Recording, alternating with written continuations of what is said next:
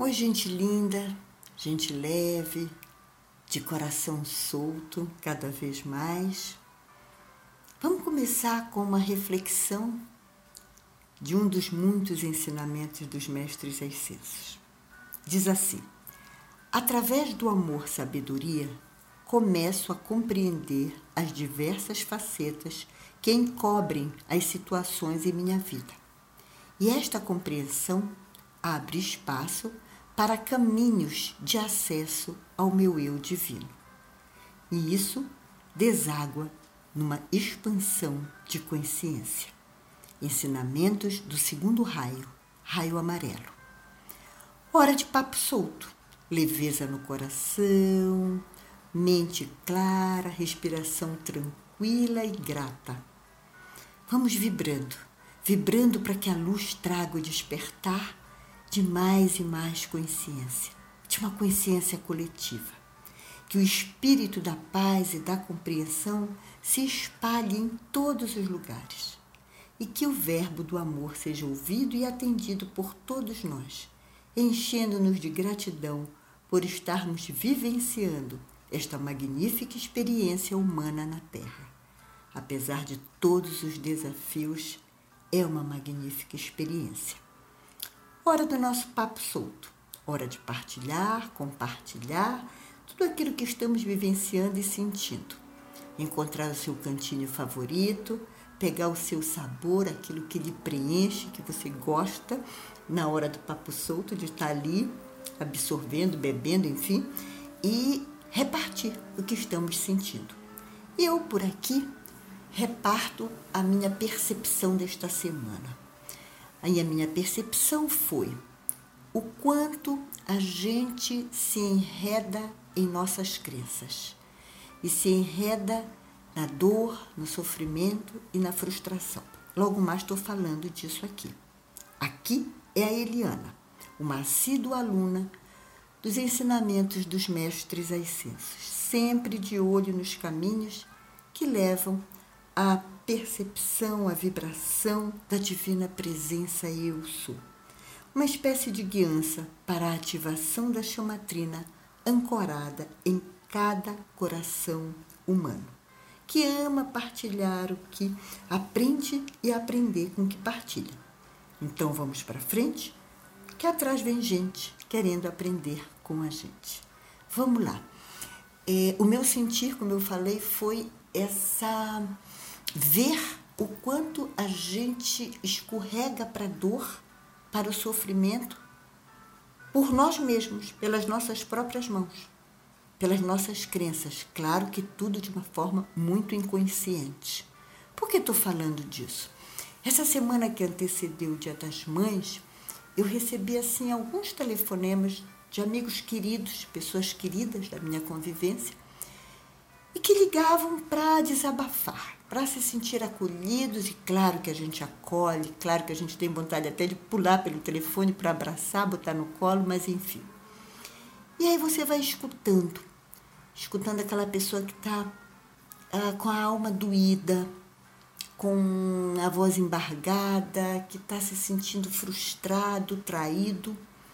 E você vai ali pontuando, ouvindo, e de repente você se dá conta, vai juntando todas as as peças, né? os noizinhos das histórias, e você vai vendo que o que tinha ali era uma expectativa. Uma expectativa grande, e eu diria que quanto maior a expectativa, maior a frustração, maior a dor. E aí a expectativa não estava sendo atendida. Olha só, a gente cria uma história, cria um cenário, coloca personagens, cria os diálogos só que a gente esquece que a gente vai lidar com uma ou com outras pessoas do outro lado que não tem nenhuma obrigação de corresponder àquela expectativa que é só nossa, que fomos nós que criamos. Né? E para que a gente perceba isso, é preciso que a gente esteja com uma consciência mais desperta. Perceber que aquela história é minha, que eu por conta das minhas crenças, né, daquilo que me passaram e eu fui alimentando e fui até é, é, expandindo as crenças, fui criando uma história e queria e desejava que as pessoas ao meu redor, né, geralmente são as mais próximas, correspondessem àquilo que eu criei, que está na minha cabeça, que está na, no, na minha vontade, que está na minha forma de ver a vida. E aí a sua expectativa não é atendida. Olha só. E aí gera o quê? Dor e sofrimento. Então, que tal a gente assim, tipo, uma sacada, despertar e dizer: vem cá, eu vou acabar com a expectativa? Não sei, acho difícil. Acho que a expectativa também tem um lado positivo, como tudo na vida, né? No mundo dual. Mas essa que vai para a dor, vai para o sofrimento, eu tenho que estar mais atenta. Eu tenho que perceber que eu criei toda essa história. Se ela vai se concretizar ou não, aí são outros 500 mil réis, não é? E aí eu tenho que estar aberta para as infinitas possibilidades para as infinitas respostas que aquela minha expectativa é, gerou. E aí o que é que acontece? Eu dou um salto maravilhoso, porque eu saio do papel da vítima quando eu não sou atendida. Quando eu percebo que a minha expectativa não foi atendida, eu não vou ter aquela velha reação. Ai, coitadinha de mim, olha só, porque o outro isso, porque o outro aquilo, porque aquele assim. Nada disso eu saio, e quando eu saio do papel da vítima, sabe para qual papel eu vou? Da autorresponsabilidade. Eu me responsabilizo pelas minhas atitudes. E ao me responsabilizar pelas minhas atitudes, eu volto a ter o leme da minha vida, eu volto a ser o protagonista da minha história. Olha que coisa boa. Então, minha gente, cuidado com as expectativas. Tenhamos atenção. E quando elas não derem certo, a gente deve se perguntar: o que é que aprendi com isso? Que caminho eu fiz? Por onde eu andei? Que eu não percebi que poderia, poderia não ter dado certo. Que bom quando dá, mas quando não dá, eu aprendo. Há também um ganho. Aprender a ganhar quando as coisas não saem como a gente quer. Isso é maturidade, isso é autoconhecimento, isso é expansão de consciência. Eu trago aqui quatro princípios hindus que muito nos ajudam nesse trampolim da consciência, nessa percepção e para que a gente não caia nessas ciladas que a gente que a mente da gente cria. E gente, a mente mente e a gente a mente adora é, brin não é brincar, como é que eu posso dizer?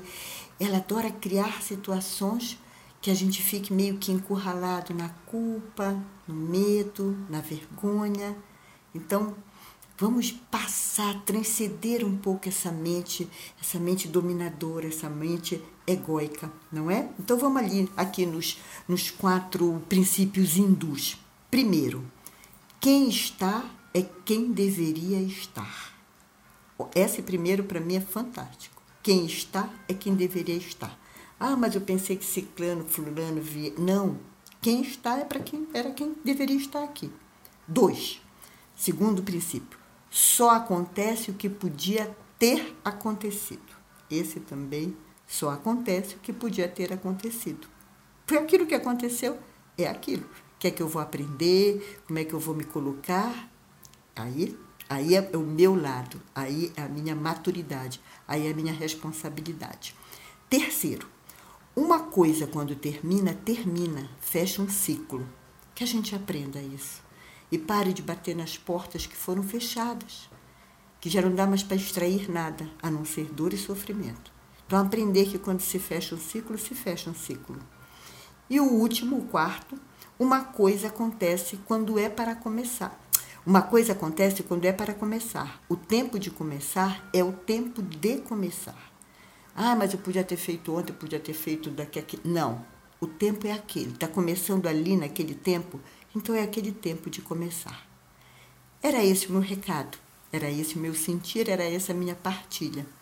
Para que cuidemos mais das crenças e dos paradigmas que nos levam para o abismo da dor, do sofrimento e a gente se enxergar sai culpando e julgando o outro.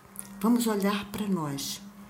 Nós queremos mudança, que comecemos por nós a mudança. Ninguém muda ninguém, mas quando a gente muda, muito ao nosso redor muda.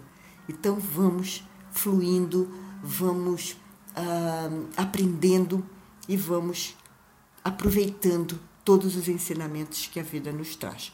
Antes de terminar, vou deixar aqui a dica de três livros, né? uma dica de leitura, que muito nos ajudam nessa caminhada.